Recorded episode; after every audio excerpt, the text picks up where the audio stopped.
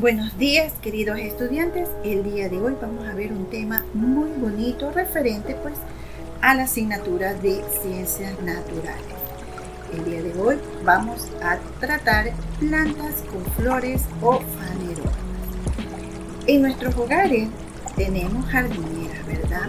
O de pronto hemos visto en los parques diferentes tipos de flores, ¿verdad?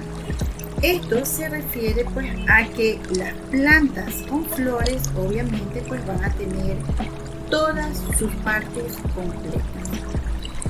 Las plantas con flor que también se pueden denominar fanerógamas y espermatofitas las podemos clasificar en dos partes, las andróceso o gineso.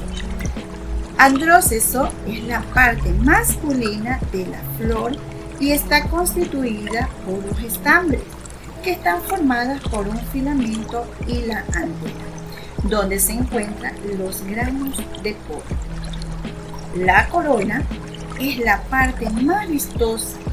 Está formada por pétalos. Ginesio es el aparato reproductor femenino y lo forma el pistilo que tiene tres partes estigma, que es la parte encargada de recoger el grano del polen, estilo, tiene forma de tubo y comunica el estigma con el ovario. El ovario contiene los óvulos. El cáliz, que está formada por pequeñas hojas de color verde, llamadas cepas. Esto de que estas partes de, este, de esta flor lo podemos encontrar en la peregrina. ¿Ustedes sí conocen a peregrina? Sí, ¿verdad? Esa peregrina, pues ustedes van a encontrar todas estas partes que acabo de mencionar. Estigma, el estilo, el ovario, la corola, el cáliz, la antera y el filamento. Miren, qué preciosa flor, ¿verdad? Todas estas flores pues las podemos encontrar en nuestra jardinera. Esto hace que se embellezca también nuestro hogar, el parque, ¿verdad? Qué bonito, ¿no? Tener flores en nuestro hogar. Asimismo, pues no sabemos pues que las plantas también son seres vivos, porque nacen, crecen, se reproducen y mueren.